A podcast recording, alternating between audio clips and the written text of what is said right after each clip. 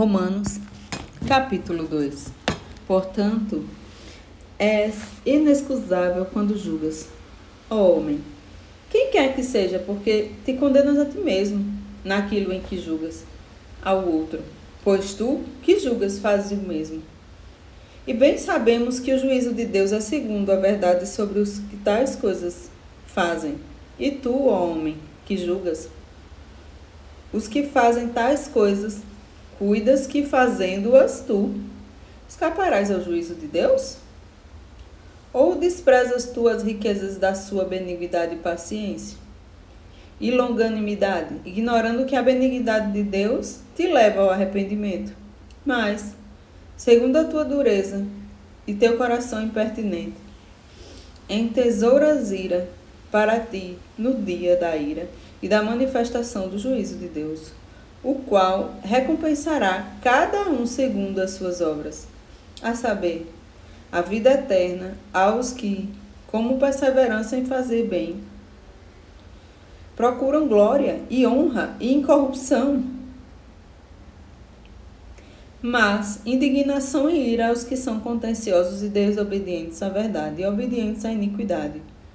Tribulação e angústia sobre toda a alma do homem que faz o mal primeiramente do judeu e também do grego.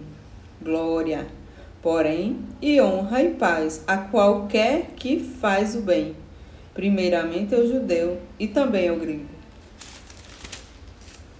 Porque para com Deus não há acepção de pessoas, porque todos os que sem lei pecaram, sem lei também pereceram, e todos os que sob a lei pecaram, pela lei serão julgados. Porque os que ouvem a lei não são justos diante de Deus, mas os que praticam a lei hão de ser justificados.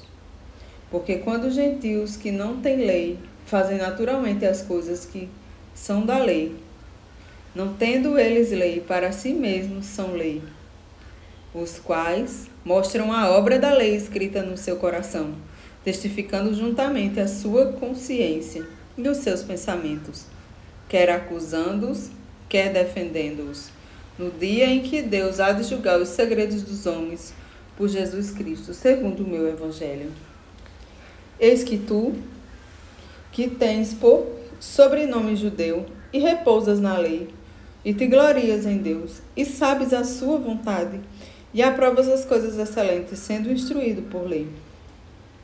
E confias que és guia dos cegos, luz dos que estão em trevas, instruidor dos nécios, mestres de crianças, que tens a forma da ciência e da verdade na lei. Tu, pois, que ensinas a outro, não te ensinas a ti mesmo?